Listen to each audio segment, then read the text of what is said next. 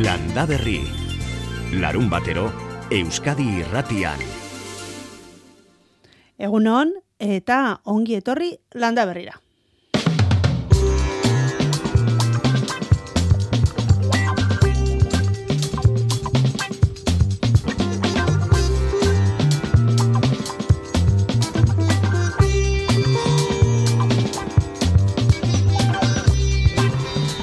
Aste azkenean ordizian Euskal Jaien barruan ospatu zen azoka berezia gogoratu behar dugu programa asteko.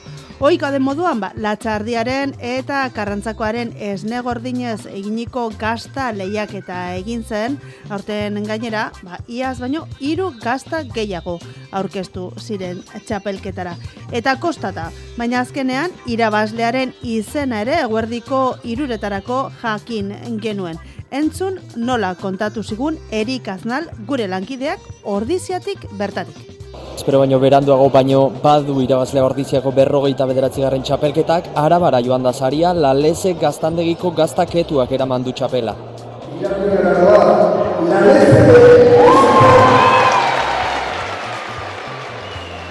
Kilo eta erdi pasatxoko gaztak amabi mila euroko zaria eta epaileen garaikurra eraman ditu beraz, atzetik geratu dira Arabako Aistra gaztandegia, irugarren Otatza ordiziako bertako gaztandegia, gaztaina ditxulo idia zabalgoan laugarren, eta atekoa gaztandegi nafarra bosgarren. Esan bezala espero baino beranduago iritsi da ebazpena, baina aldea ere horretarako modukoa izan delako. Lehen iruzarituen artean, bi puntuko aldea baino ez da egon eta egungo beste titularra ikusgarrien aseguru asko enkantea bederatzi mila eta seiren euroan erosi du gazta irabazlearen erdia mitarte upategiak. 2000 eta malauko amairu mila euroko markatik urrun, baina iazko bederatzi mila eta lareun euroak baino zertxo bai gehiago. Beraz, esan bezala arabako hilarduiko laleze gaztandegia izan zen, ordiziako txapelketa irabazi zuena. Eli Gorrotzategi eta Jose Mari Jauregi dira bertako gaztagileak, eta azkenean lortu dugu adierazi zuten posik.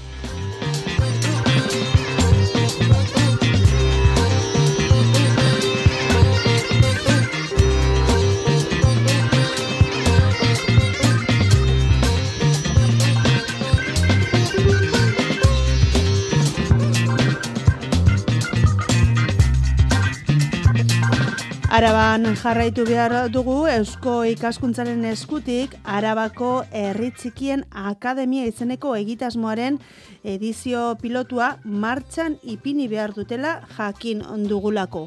Hausnarketarako, ezagutzaren zabalkunderako eta interes komunak dituzten herrien arteko elkarlana bideratzeko proiektua da. Baina egitasmoaren ondik norakoak hobeto ezagutzeko Joseba Bergaretxe Eusko ikaskuntzaren proiektuaren arduradunari galdetu diogu Herritxikien Akademia zer den eta zein den bere helburua. Herritxikien Akademia Eusko Ikaskuntzaren e, proiektu bada. E, orain martxan e, jartzekoa duguna, e, arabako piloto batekin, eta datozen bi urteetan ba, garatzen e, joateko asmoa daukaguna. E, badira ja urte batzuk e, Eusko Ikaskuntzak bere lerro estrategikoetan e, lurralde oreka e, arratz duela, hor zenbait erronka identifikatuta dauzkagu, e, herri txiki eta land inguruneari e, dagozkionak, izan erronka demografikoa, izan, e, ba bueno, azken zinean e, dinamika eta joera ekonomikoei zer nolako, zer nolako ondorioak dituzten e, herri txikietan, eta hoiei erantzun konpartitu bat emateko e, helburua du proiektu honek. E, gizarte zibileko eragile ezberdinak e, batzeko asmoa dauka eusko ikaskuntzak, eta elkarlanean ba, ba etorkizuneko e, panorama horri ze, ze alternatiba eta ze soluzio eta ze ekin bide eman e, dakizkiok egun e, aztertu nahi du proiektu honekin. Mm Eta, bueno, herri txikietako herritarrez aparte, landere muko ekintzaiak protagonismo, protagonista izango dira, ez, egitasmo honetan? Hori da, hori da, e, bereziki arabako piloto honetan eta eta aurrerago egingo ditugun ekimenetan ere, e, ekintzaileek eta azken finean e, ba, beraien e, bizi proiektua e, landa ingurunean eta herri txikietan e, martxan jartzearen aldeko apustu egiten duten pertsona horiek iruditu zegu e, bere beziko garrantzia dutela, ez da? Azken zinean, ba, ba, proiektu integral bat jarri dutelako e, martxan herri txiki batean. E, izan, ba, bizibide emango dien eta diru iturria e, emango dien proiektu bat, eta aldi berean, ba, bueno, e, lurraldearekin konpromiso bat erakutsi dute, eta eta azken finean Euskal Herren mailan e, herrialde herrialde oso ekimen interesgarriak daude, e, asko ikasteko e, ematen dutenak, eta eta bueno, e, eredugarriak ere izan daitezken ekimenak direlako. Mm. E, zifrarik ero badutzue, e, e, landa ere mu horietan e, zenbat e, jende bizi den eta zenbatek egin duen e, ba, etorkizuna landa ere muan e, garatzeko autua? Ba, e, bai, badauzkagu e, datu batzuk eta eta datu nahiko esanguratsuak e, dira gainera. E, egia da, e, Euskal Herri mailan e, bueno, lurraldeen araberako diferentziak badaudela, esate bateko e, Ipar Euskal Herriaren kasua da oso esanguratsua. E, Ipar Euskal Herrian bizi den e, biztan leherian hogeite irua, e, erre txiki batean bizi da. Eta, eta Nafarroa eta Araban ere, portzentajeak e, bajuagoak izanagatik, e, biztan kopuru nahiko e, esanguratsua bizi da e, lande ingurune batean. Horrez gain, baita ere, e, nabarmena da, e, kontuan hartza aleman ditugu Euskal Herren dauden e, udalerri, e, udalerri guztiak e, gutxo gora bera hoien erdia da e, herri txiki konsideratuko genuken abintzat, horrek esan du baduela e, baduela pixua e, herri txikiek e, badutela pixua Euskal Herrian eta eta eta merezi duela hor e, fokua jartzeak. Mm Eta, bueno, basuek egin du, nahi duzuena da, beraiekin hitz egin, beraien arazoak eta zeintzuk e, diren ezagutu, horiei, ba, irten bide bat emateko, ez? Hori da. Dena den, eh, garrantzitsua da azpimarratzea, e, erronka hauek eta eta soluzio bide hauek, e, ba, bueno, soluzio konpartetuak izango direla. Hau da, akademia diogunean, guk esaten dugu ezagutza bildu nahi dugula, ez da? Baina ezagutza hori ez da goitik berakoa. Ezagutza azken pinean, e, pertsonen, e, pertsonetan e, dago, herrietan dago, eta Euskal Herrian badaude oso ekimen interesgarriak, ba, elkarrekin konektatuta, e, ba, bueno, e, informazio interesgarri ematen digutenak, eta eredu bezala erabili daitezkenak, e, hainbat, e, hainbat txokotan, hainbat eskualdetan, e, ba, bueno, ideia berriak sortzeko, eta azken finean, e, herri txiki hoietako biztan lehi, ba, ba, bizibide e, berriak proposatzeko. Hmm. Momentu honetan, zein izango litzateke herri txiki horietan e, bizi direnen e, arazorik eta nabarmenena? Arazo estrategikoak anitzak dira.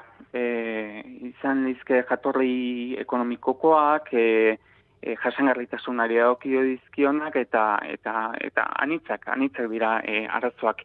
E, bat aipatzeagatik, esate bateako, e, guk orain e, arlatz bezala hartu dugun e, e, ikerketa batean, Europa mailakoan, e, Europa e, komisioak, batzordeak, e, identifikatu ditu, zein izango den, e, herri, udalerri bakoitzaren e, dimensioa, biztanle kopurua, datozen e, amarkadetan, ez Eta txosten horren arabera, e, aurre ikusi da, e, herri, Euskal Herriko herri txikiek, gutxienez biztanleria erdira e, jetxiko zaiela, mm -hmm. e, datozen e, bi amarkadetan. Hori, bada, e, erronka e, funtsezko bat, zehazken zinean, biztanleria horren beste geisten danean, horrek e, aldatzen ditu alde batetik, e, ba bueno, zerbitzu bezala, e, momentu honetan bideragarriak e, diren e, hainbat, e, hainbat zerbitzu, e, etorkizunean, ba bueno, zalantzan egon litezke eta aldi berean ba ba biak giar komunitaria hori dagokionean zere e, ba bueno orain arte mantendu diren hainbat e, relazio kultural e, balio hori balioi eta lotutakoak e, baita ere zalantzan egon litezke etorkizunean ezta Mhm. Eh Joseba zuen egitasmo honen herri txikien akademiaren egitasmoaren lehenengo topaketa e, kuartangon egingo duzue e, aste artean, ez? Hori da, hori da. E, irailea eta urrian zer dauzko horrekusita e, dauko horrekusita arabako piloto martzan jartzea. Lehenengo talerla e, urrengo asteartan izango da, e, kuartangon, e, bertako e, kuartango lab deitzen zaion e, ba, bueno, e, ekintzaileak eta autonomoak biltzen dituen e, proiektu oso interesgarri batean. Bertan e, landuko dugun gaia balande inguruneko ekintzailetze izango da e, asmoa daukau, ba, bueno, hor bertan dagoen ekosistema baliatuta, ba, hainbat proiektu ezagutzeko, eta, bueno, e, o, e, herri txiki batean proiektu ekonomiko enpresarial bat martxan jartzen duen e, pertsona batek ze, ze erronka izan litzazkeen eta ze soluzio bide ba, ba hori da planteatu nahi duguna aste artekoan. Eta ja handik aurrera, ba, ba, ba beste lau astetan zehar, e, e, saldu ondo nizkin eta eta laudion, beste, beste iru taller, ba, lantzeko e, generazio arteko transmisioa, eta e, irugarren zaioan berrez etxe bizitza eta lokalekin e, dagoen arazoa. Mm Hori izango da, e, bizilagunekin izango duzuen lehenengo kontaktua, baina kontaktu horiek e, ba, gehituz joango dira, ez? Mm. Bizilagunekin jada, e, bizilagunekin eta proiektuekin harremanetan gaude urte hasieratik e, identifikatuta dauzkagu e, ekimen interesgarrienak eta gainera jatzosten bate osatu dugu e, aurretik. E, orain egingo duguna da, ba, pixkate, ondori horiek aurkeztu, eta, eta bueno, interesa duen guztia, e, interesa, kai honen inguruko interesa duen guztiak e, ba, bertan bilduta, ba, horren inguruko e, hausnarketa kolektibo bat egin. Mm Eta, bueno, esan dugu, hau e, ba, egitasmo pilotu batela, eta datorren urtera begira, baina egitasmo honek e, ba, forma gehiago hartuko du, ez? Korpustu egin da. Hori da gure asmoa, azken finean, e, ba, eusko ikaskuntzaren zate funtsezko gaia da elburlalde horrekarena, erletxekin etorkizunarena, eta asmoa da guretzako ba, ba, arnaz luzkeko proiektu bat e, e, martxan jartzearena, ez da? Eta ez e, kasunetan araban e, zentratuta gauden bezala, e, ba, bueno, azken finean Euskal Herri guztiko dimensio eman diogu, Euskal Herrian bertan ere e, anistasun propioa daude herrialdeka, eta eta iruditzen zaigu ba e, Euskal Herriaren etorkizunari dagokionez e, ardatze garrantzitsu izan da ba bueno e, ondo ondo funtzionatu lezakeen proiektua dela. Beraz Euskal Herriko gainerako lurraldetara ere zabalduko duzu egitasmo hau.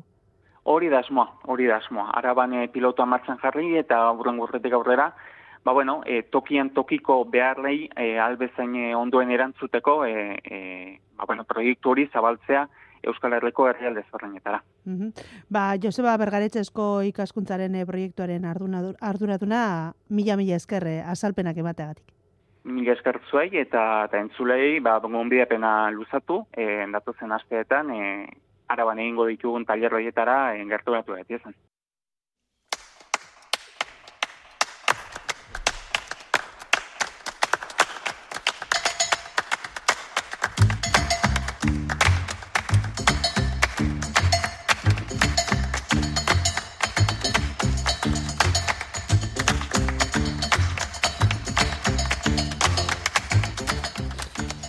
goizeko bederatziak eta amazazpi minutu ditugu. Uda honetan, askotan hitz egin dugu lehorteaz eta tamales baita zute ere ba munduko meteorologia erakundeak ohartarazi du beroboladek eta horiek eragindako zutek batxartu egin dutela airearen kalitatea. Frantzian eta Espainian izan diren zuteak izan dira gainera, ekaina eta abustua bitartean atmosferara karbono gehien isuri dutenak era horretan, azken hogei urtetako markak hautsiz. Hala ere, Asiako herrialdeak izango dira, aire kutsatu gehien pilatuko dutenak.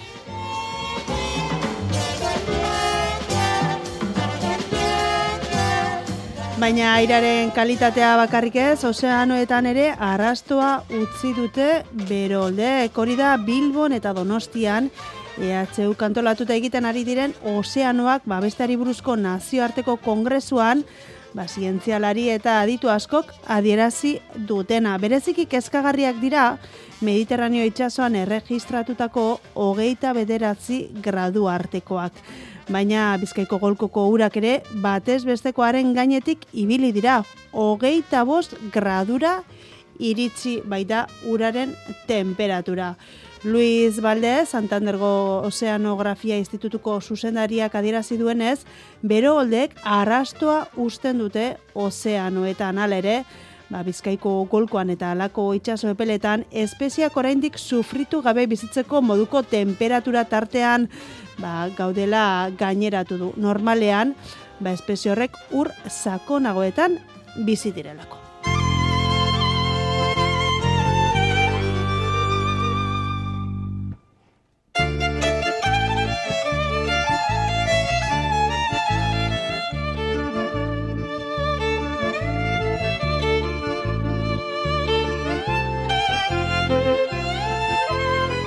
Albisteak utzi eta asteburu hontako agendarekin asteko landaberriko entzulei, ba, asko gustatzen zaizuen e, tomatea izan behar dugu izpide.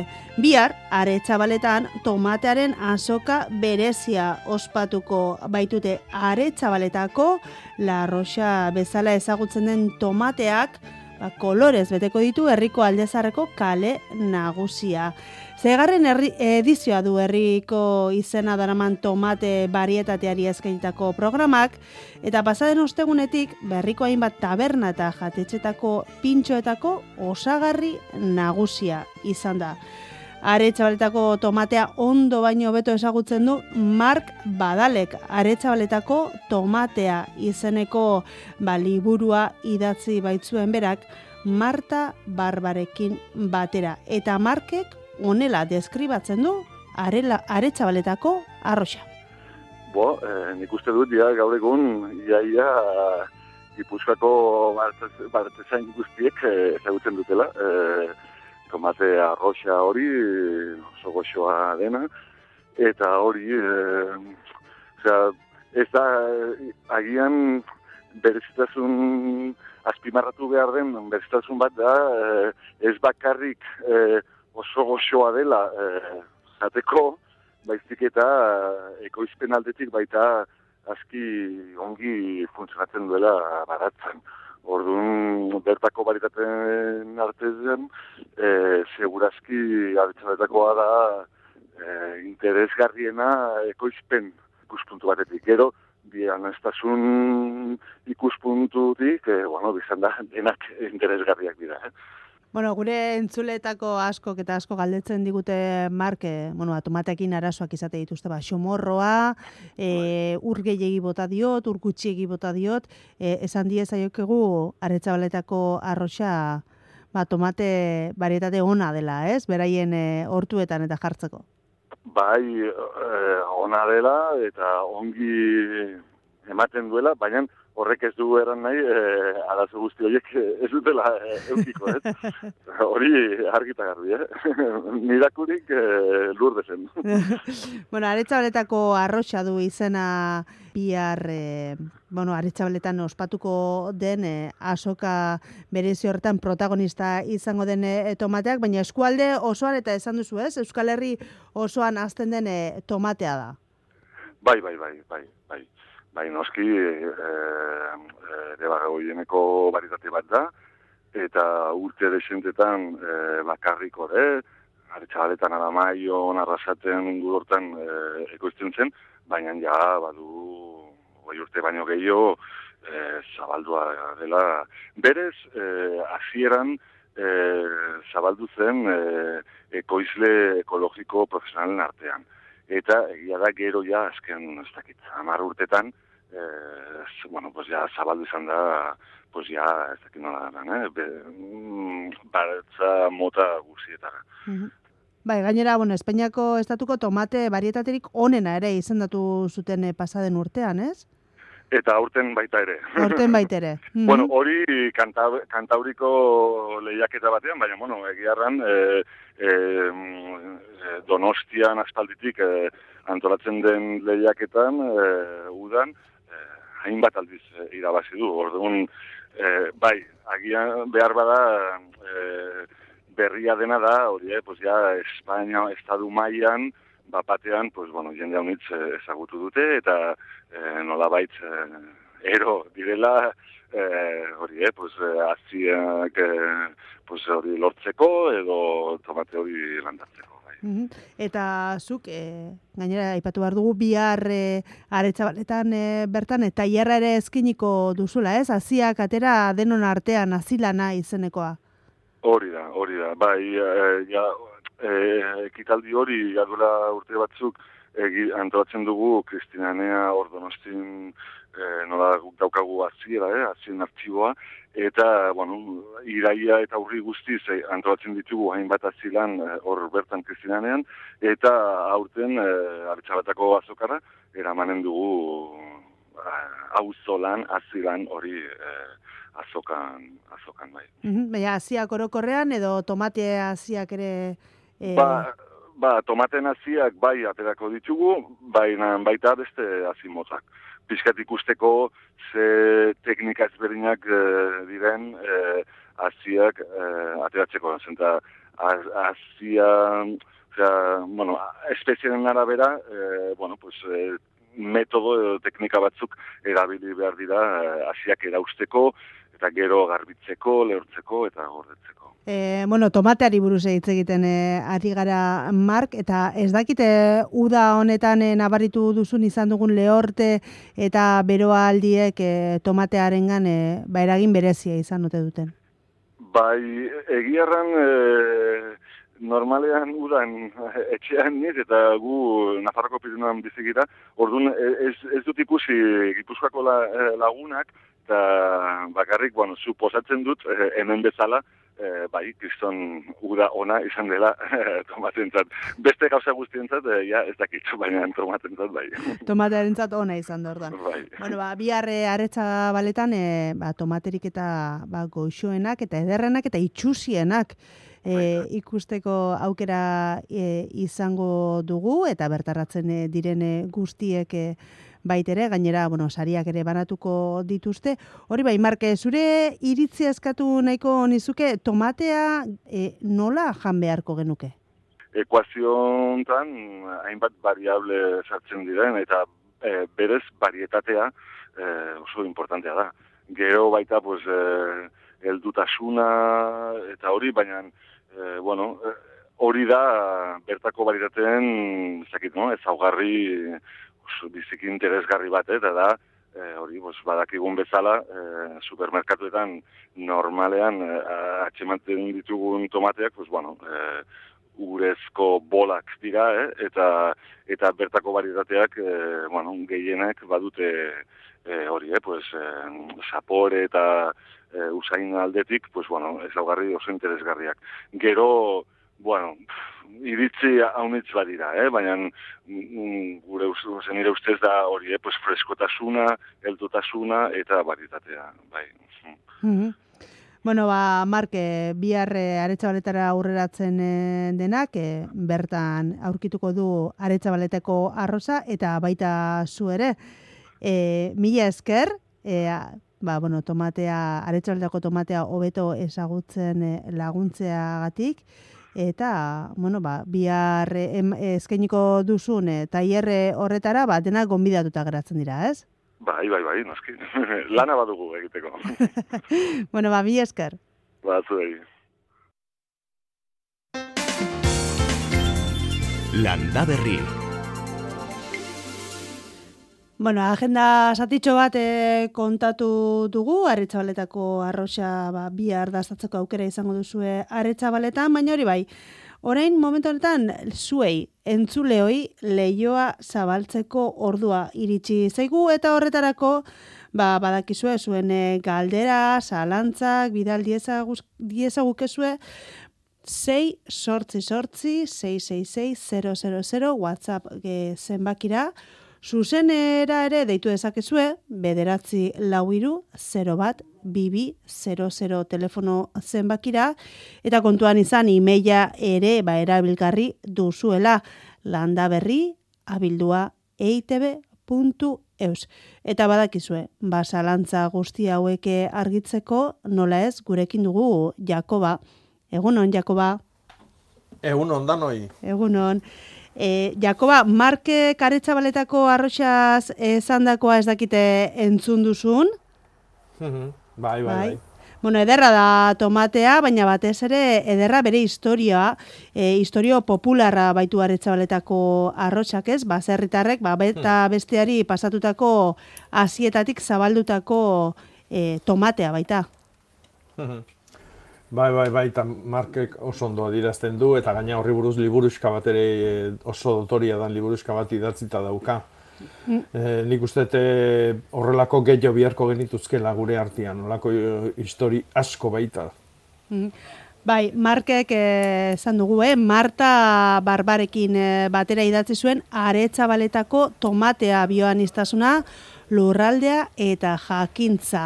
Jakintza partekatu hori da liburuaren e, izena ba, gure entzuletako bate batek e, ba, begiratu edo erosi nahi e, baldin e, badu. E, Jakoba, zurekin jarraitu aurretik, bueno, goizeko bederatziak eta hogeita bederatzi minutu ditugu, eta Euskal Metekoekin e, bat e, egin behar dugu. E, nahiara barredo dugu bertan. Egunon, nahiara?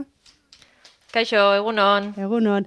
E, nahiara, gaur egun senti ederra ikusi duguna donostiara bidean e, gentozela. E, fresko xamarra, amabos bat gradu mhm. izango genituen goizeko saspietan.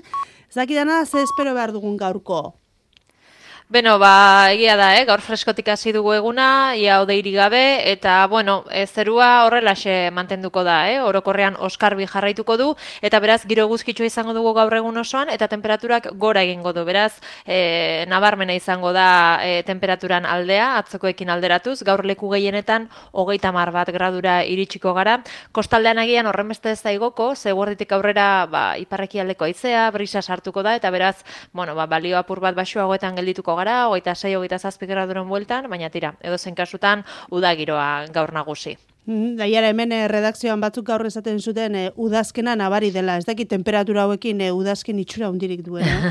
bueno, agian minimoen gatik izango da, eh? baina egia esan e, bihartik aurrera udazkenetik gutxi, ze, ze bero, bero handia espero dugu eta udasasoiko e, temperaturak izango dira. Eh? Bihar esaterako leku asko eta askotan hogeita mabos gradura iritsiko gara, eta leku batzuetan, e, batez ere bizkaian, eta e, hogeita masei, hogeita mazazpi gradura ere, iriz gintezke. Beraz, bihar bero zakarra izango dugu, egoiz ere zertxo bait biziago ibiliko da, eta berriz ere ba, giro eguzkitsua nagusituko da. Eta momentuz badirudi, datorren asteko lehen egunetan ere, e, egoizarekin jarraituko dugula, eta naiz eta temperatura apurtxo bat jaitsi, oraindik ere bero kontuekin jarraituko dugu. Gero bai, aste erdi aldetik aurrera, bueno, balditekena da, e, jora aldaketa bat izatea, eta bueno, iparraizea sartzea, eta pixka bat, ba, oikoagoak diren e, temperatura temperaturak izatea. Eta aipatzeko baita ere, bueno, ba, litekena dela astelenetik aurrera, aste artean euri pixka bat ere sartzea, eh? Momentuz e,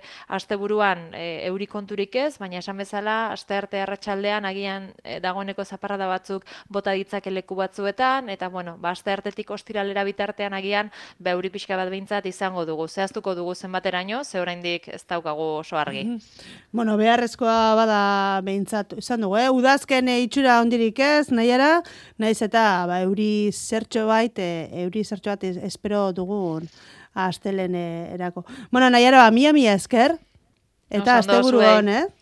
Berdin, agur. Agur.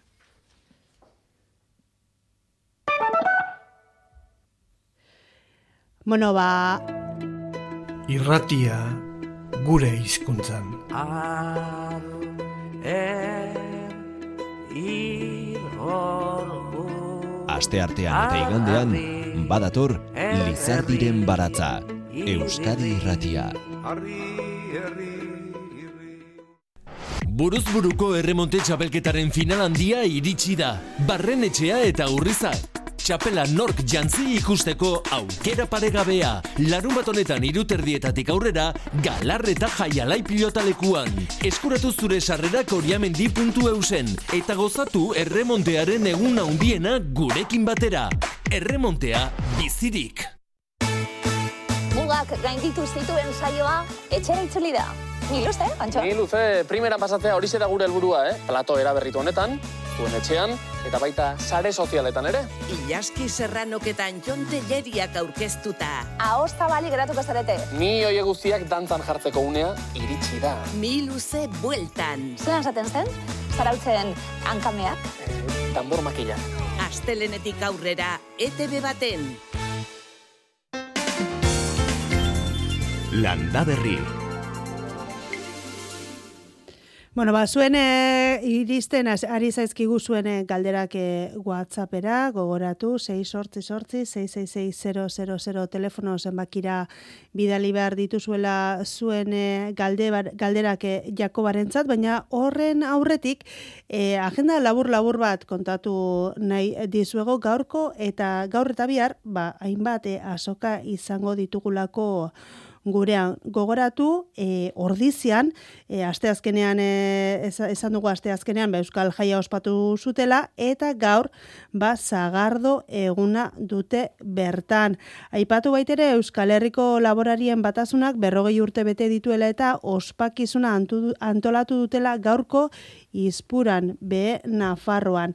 Eta bihar, ba, mendatan, hogeita laugaren nekaza lasoka eta euskal oioen erakusketa egingo dituzte. Antolatzaile jakinarazi dutenez, emeretzi baserritar eta ekoizlez gain, ba, amazai, amazai artizauk beraien produktuak erakutsi eta salduko dituztela biharko azokan, eta horretaz gain, boio ez betetako eun bat kaiola egongo dira, eta nahi duenak oioak erosteko aukera ere izango du. Entzule batek aipatzen zigun baita ere, harrietan ere asoka izango dutela bihar, jainko auzoko jaiak direla eta. Bestalde ugaon, merkatu berezia izango dute bihar, goizeko amarterdietatik aurrera, Nafarroan leitzan amazazpigaren talo eguna ospatuko dute, aurtengoa gainera berezia izango da, egun horren bultzatzaile nagusia izan zen Kristina Zaralegi omenduko dutelako. Eta amaitzeko gogoratu, baretxabaletan, bertako izena daraman tomataren eguna ospatuko dutela bihar. Eta orain bai, orain e, berriz ere Jakobari Jakobarekin bat egin behar dugu eta bueno, ez dezala pentsatu berataz astu garenik kaixo Jakoba Kaixo. bueno, e, gaurkoan landaberrira, landaberriko iztegia e, ba, betetzen hasteko, haunditzen hasteko beste hitz bat ere ekarri diguzu, ez da? Mm -hmm. Ze hitz da bai. hori? Mm, oantxe usta garaia e, urbiltzen ari gehala, garaia hundinea bintzat. Bai. E, eta, bueno, frutak eta heldu edo umatu edo ondu esateko, Bizkaian erabiltzen da hitz bat, zoritu. Zoritu. Zoritu edo soldu. Soldu. Ba, bigira, ni bizkaitara izan da ez nuen sekula entzun. Ba, bizkaia hundila da, eh? Era askota esango da. Era askotako. Mm Bai, noski. Orduan, fruta heltzeko heltzeko esaten bai. dene hitza da, ez? Zoritu edo soldu. Bai, heldu edo umatu edo ontzeko, bueno, guain bakizu, ba, bai frutak, matxa, zaharra, tomatiak, zein ez da tomate konservak egiten, ez da? Piperrak, eta gero etorriko dira, ba, usta hundik, ez? Ba, hartua, ba, barruna. Hm? Aha, osondo. Bai. Bueno, ba, galderekin hasiko gara, Jakoba, gure, gure entzulek eh, bidalitako galderekin. Eta hemen dugu e, galderetako bat, baratzean txingurriak e, ditut, lurpilatxoak egiteraino geroz eta gehiago dauzkat. Horiek kentzeko moduren bat existitzen da? E, nik ez dut ezagutzen. Aurreko batean ere aipatu zenuen, eh? txingurriak bai, kentzeko... Askotan e, azaltzen den galdera da, eta bai, badaude trikimailuk, ba, urez inundatu zuluak, e, ingurunioi e, lurra arrotu, zulatu eta kabiloi bankaz gora jarri eta beste alde batea jonda etxezela. Baina benetan nola funtzionatzen duen sistemarik ez dut ezagutzen. Ez duzu ezagutzen. Bueno, ba, ezin, dio, ezin diogu lagundu entzule honi.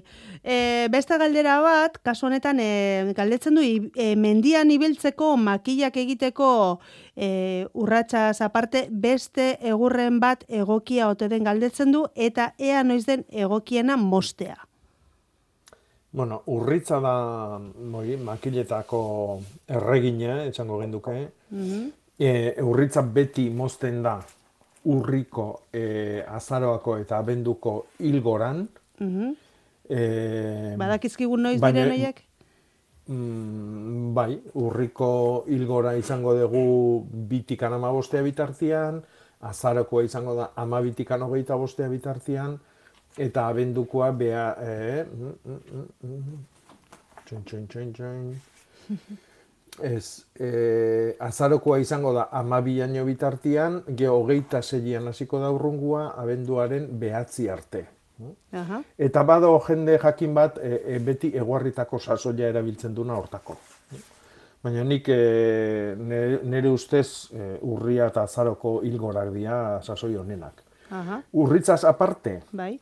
ba, beti ikusi izan ditugu litzarra, gorostila, kaina berabea, Ah. gaztainondua. Adibidez, Euskal Makila famosua iparraldian egiten den hori, mizpirakin egiten da. Mizpira basatilakin. Baina baita ere, lorri beltza zuri, eta zurila, zumarra, e, sahatxa, e, intxaurrondua behare bai, aitza, eta bitxikeri bezala, Bai. asko erabili izan dut da garai batean, azaberaren sortena. Barkatu? Azaren sortena. Oh. Bai, aza luzia edo zuain aza edo gallego aza esate, bueno, izen asko ditu. Eta hori luze eta luze luzetzen da, ostos osto jaten dalako, buruik ez du egiten. Eta orduan luzetzerakoan sorten horri forma eman ezkio, zuzen e, eutxi ezkio, Bai. gero egurrasko baino gogorragoa izaten da. Bai, da. Eta hori, bueno, ba, Europako eh, alderdi atlantikoan askotan eh, ikusi izan du da, baina momentu honetan eh, eh, ugarte txiki txiki batien bakarrekan egiten da hori, eta mantentzen da eh, tradizio hori. Eta da Mantxako kanaleko Jersey Island. Hor bai, oaindikan ma, egiten dituzte azazortenarekin eh, Makillak. ba. Eta Mendirako oso oso bitxia dira. Mhm. Bueno, ba, entzulei, entzule honi eman dizkiogu aukera bat baino gehiago, eh? Mendiko makillak egiteko. E, Jakoba, beste entzule bate galdetzen eh, digu, e, eulitzuria edo moska blanka aurten eh, plaga bat, ezin deu ezekin eliminatu. E, ez, ez, bueno, ba, galdetzen du ea zer egin dezakeen eh, hori hori Bueno. kentzeko. Euli txuria, e, bero eta lehor zalia da. Mhm. Orduan, aurten eh, normala, ba, izurritia arrotzia, ez da. E, ikusi beharko genduken nun dagon eta zelandaretan dagon, baina tratamentu onena eta errexena da urarekin instantzia edo lainoztatzia. Mhm. Hau da, e, urarekin busti. E, eunero, albali maezu. Orduan, ba, alde ingo dute azkar. Eh? Ezetasuna eta eta freskura etzailelako bate gustatzen. Baina arazua da, adibidez, tomatien bali madakau, ba hori ezin degula egin, landari ezin dugu busti. Orduan ba ikusi behar da. Negutegi batian bali madago adibidez, ba plastikoa, inguruko plastikoa beti esaten dugu, ondo busti, hor, hor babesten dialako. Eh? Batez ere negutegitatikan datorren itzurrite bada. Esan duguna, ba, bero zalia da, e, lehor zalia, eta orduan ba, negutegin ba, ze, zer hobe ez da, hortako. E,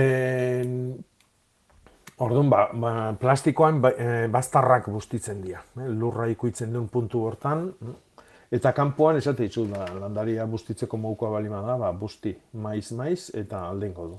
Mhm. Beraz ikusi egin beharrea euli txuri hori non eh, dagoen, ba, modu bateko erremedio edo beste baterako beste batekoa emateko. E, beste bate galdetzen digu Jakoba, e, gure etxe atarian erramua daukagu.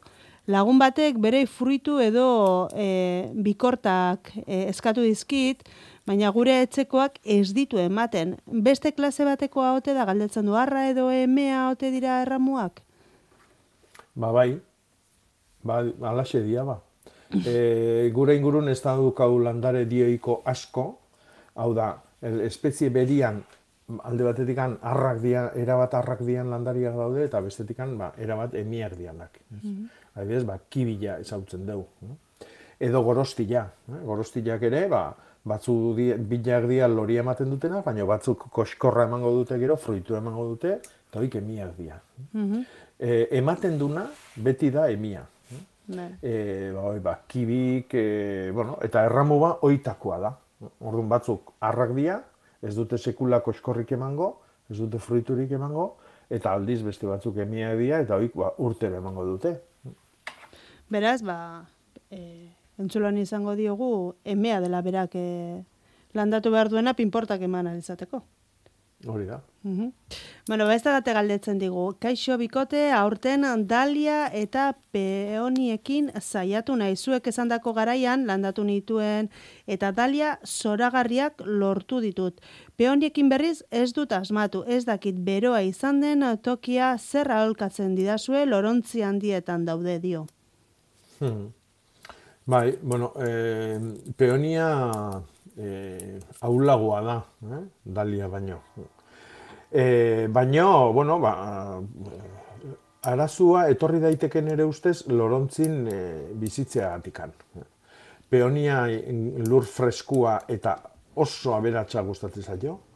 E, lur sakonak e, ondo ornitutakoak e, janari asko daukaten lurra gustatzen zaizkio. Eta lorontzin gertatu daitekena da, ba, e, gehiagi lehortzia, eguzkitan balima dago bintzat, ba, lorontzia beare berotzia, horrek ekartzen du lurra bier baino gehiago lehortzia, eta mm pobretzia, zetik hor barruan dagoen bizitza ere, ba, e, zailagoa da, eh? hor mikroorganismoak bizitzia, ba, lehorregi eta beroegi dagolako. Mm -hmm. eh, orduan, ba, agian, ba, erdi itzaletako toki bat bilatu beharko du, e, edo, albalima du lorontzitik atera eta eman lurra nun bat ez da. E, baratza batea eman, e, lorategi bastar batea, e, bueno, ba, janari ja, et, e, nahiko eukiko duen toki batea, eta baita ere, ba, e, gora bera hoik sufrituko ez dituna, ba, lorontzileak e, emateskilon, ba, arazoik izango ez ditun toki bat. Mm -hmm. Osondo. Beste bate galdetzen digu, Jakoba, e, kalendula hasi ereiteko noiz da lora egun ona? Bueno, mm, nik uste ja lan horretarako berandutxo gabiltzala, mm. baina kalendula ere inbiarko luke hilgoran eta e, lore egunian. Edo, fruitu egunian nahi hau lore eguna hobeto betire. E, hilgoran txartuta gaude, eta datorren aste osuare hilgora izango da. Eta lore egunak izango dira bilar, bilar irailak amaika, eta gero amairu arratsaldia, e, amalaua eta amabost, e, amabost oso aurreneko orduk, mm amarrak arte. Orduan, egun horiek izango liake honenak denak onak hemen sortzi arte alare, eh? Mm -hmm. Bueno, horrenik orduan badauka hastia kalendulazioarek ere iteko. Hmm. E... Nik alare gero hasi batzuk jasoko nituke udaberrin ere iteko, eh? Baz, mm -hmm. bale. Ah, batzuk orain, baina beste batzuk udaz, udaz, udazkenerako gorde?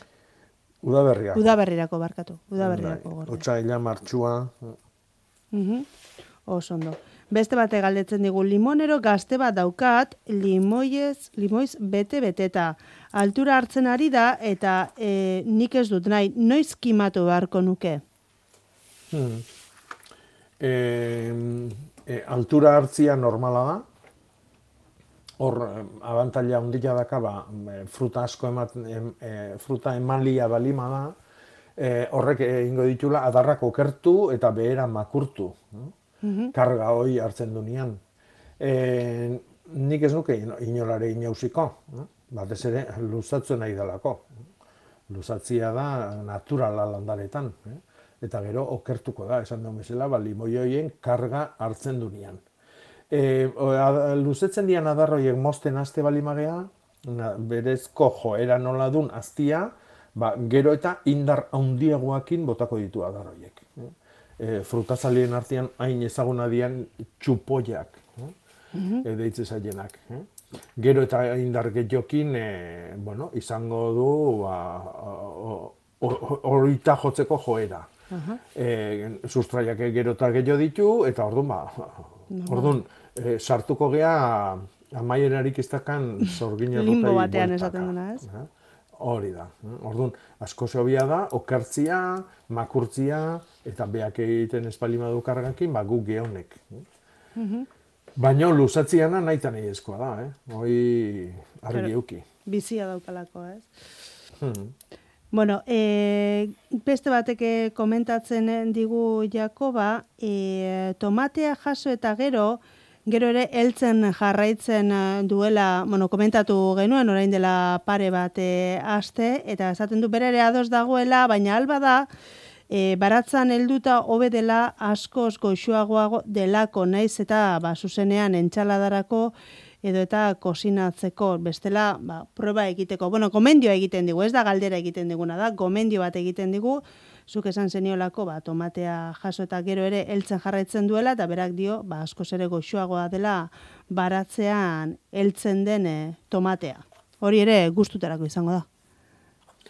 Bueno, jakina, hoi, esan biarrik ez dago, ez da? E, landarian heldutako fruta beti, ba, eh, beste, beste sagardotei bada, hoi.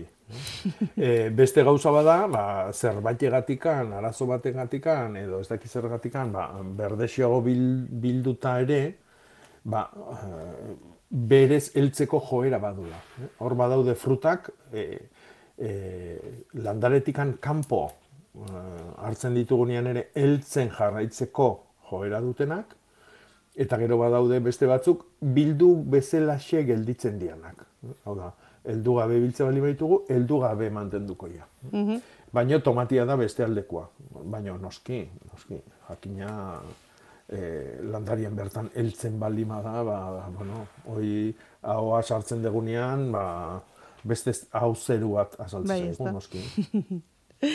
bueno, beste bate galdetzen digu Jakoba, e, naranja ondo bat e, kimatu nahiko nuke eta galdetzen du ea noiz den momenturik eta egokiena horretarako. Bueno, lehen limoi onduakin esan dugun bezala, ba, kontuz ze kimaketa klase egitea guaztin. Hau da, luzetzen balima da e, eta motzago mantendu nahi bali madegu ba hor sartuko gea, bueno, ba irte daik ez dakan e, arazo batea. E, inausketa bat, ba, dar bat ez dakin noa di joala, edo forma txiki bat eman nahi ditola zieran eta bar, ba, hori egin dezakegu bestela ez. Eta hori egin behar dugu beti, udaberria ondo sartu danian, eh, ostua galtze ez duten landariakin, eta batez ere berozalia dian landariakin, kasu honetan garrazkiakin, eh, martxuan bukaera, apirila, hor tarti hortan, eta beti, beti hilberan. Mm -hmm. ondo.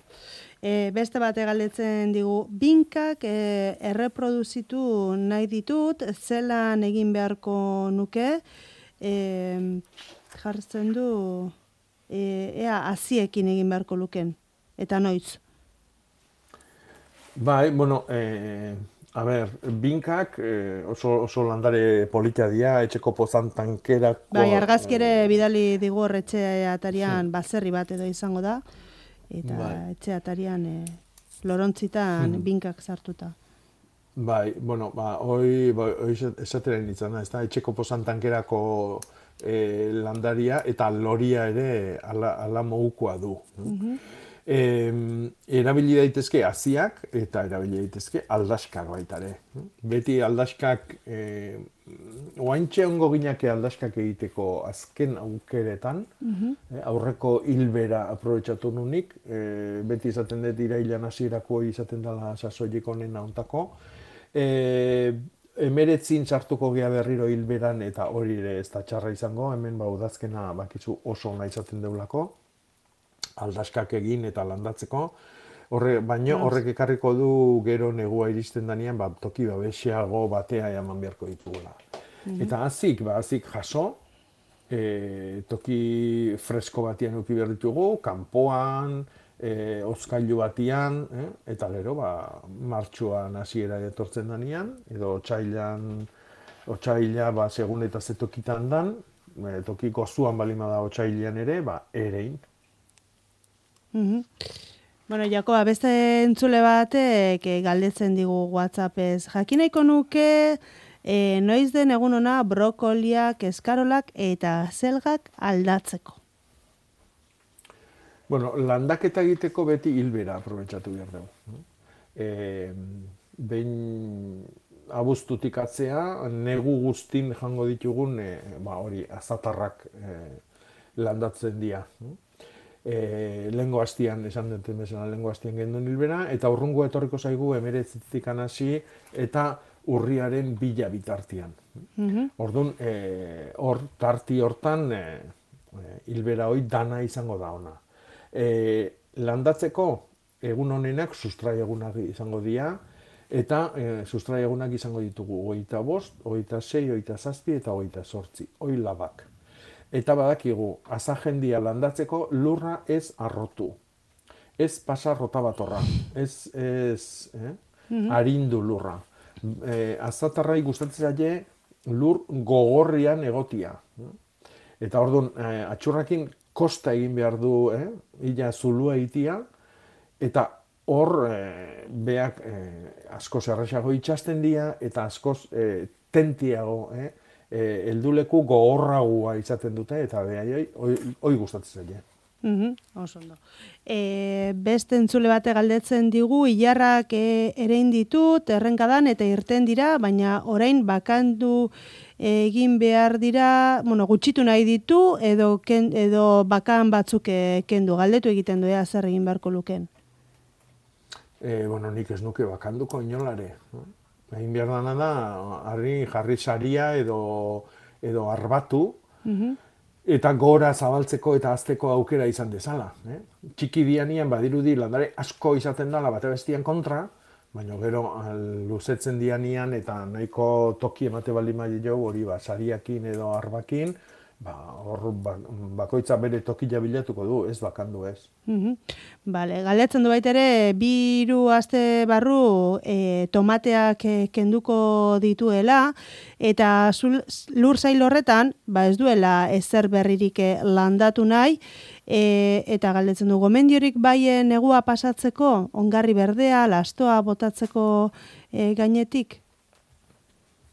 Bai, bueno, to, oain tomatiak kendu, eta datorren uda berri arte, zer gabe onbier bali madu lur horrek, ba, onena izango litzake lurroi babestia edo aberastia nola bate. Mm -hmm. Orduan, batetik handaukagu e, ongarrik eta egin dezakegu, ongarrik eta izan daiteke oain hartu luarra edo simaurra eta lur gainean utzi, eta orain egin ezkeo, oain iraila urrian, azaruan, hau da urteko ongarritze sasoilik handina, e, egin dezakegu, e, ongarriketa hori egin dezakegu, e, e, era bat ondu gabe da on simaurrekin ere bai. Zatik gero, ba, lau bat hilebete hortxe ongo baita, e, bueno, ba, prozesu hori horri bukaera mateko, ez da.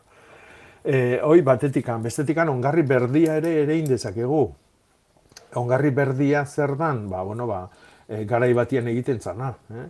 e, adibidez, harto eta babarrun sorotan abuztuan arbila ere itezan, gero arbitarte hortan e, azaruan e, olua edo garagarra ere itezan, eta gero hori e, janari bezala mantentzen zan, ezta? Bai lehenengo arbilak atera, eta gero bai oluak eta hoiek, ba, gero, ba, moztu eta aziendai emateko, ez? e, guk erabili dezakegu sistema hori lurra aberasteko. Orduan, ba, lurra e, soilduta gelditu biharrian, ba, erein, olaxe, labore bat, edo zein labore, garilla behar izan daiteke, zekalia behar bai, mm eta gero ipatu jugun olua, garagarrak, eh, oitako edo zein, eta e, egokina izaten da nastutzia lekadun bat txirta, e, beste batzuk e, paotxa, alpapa, nastutzen dira. Mhm. Eta gero, hori negu guztin horregongo da, lurra zulatu egingo dute laboreek, e, lekadunek lurra aberastu egingo dute, eta e, udaberrin ba, lur horrek ba, beste beste indar bat ekarriko du hor jartzen duen landarian eskaintzeko. No? Mm hoi, ba, netzako orain egin daiteke eta azaru arte e, baita ere. Nola bate lurroi estali eta aberazten duen landare bat jartzea bali madu, hobeto. Hoi, toki askotan eta jende askok e, e, ezagutu du, hori sapelarrak egiten du. Sapelarra da landare bat, ba, ba, guain, e, freskura gustatzen zaio, negua gustatzen zaio, lurroiek utzita daude eta beak kolonizatzen du lur hori, lur hori estaltzen du, babesten du, hotza handitatikan, eguzkiak zuzenian ematetikan gero udaberrin, eta bar. Mhm. Eta gero, zapelar hori ilartzen haste zanean, sinalia zan lurroi lantzen hastia bat zehola. Bueno, ba, hori egin dezakegu beste landare batzukin, ongarri berdian kasuan, eta egiten nahi geha, gainetikan lurra aberaztu. eta ondo aberaztu gaina. Mm. Bueno, ba, Jakoba, e, mila eskarremen utzi behar dugu, minutu bakarra falta zaigulako goizeko amarretarako, eta albistegietako gure lankideak ba, gure estudiora aurreratu dira. Beraz, mila esker Jakoba, mila esker entzuleok, e, amaitu dugu landa berri, eta orain, ba, mara una zaioarekin utziko zaituztegu, arantxa hartzaren eskutik. Aste buru ondenoi.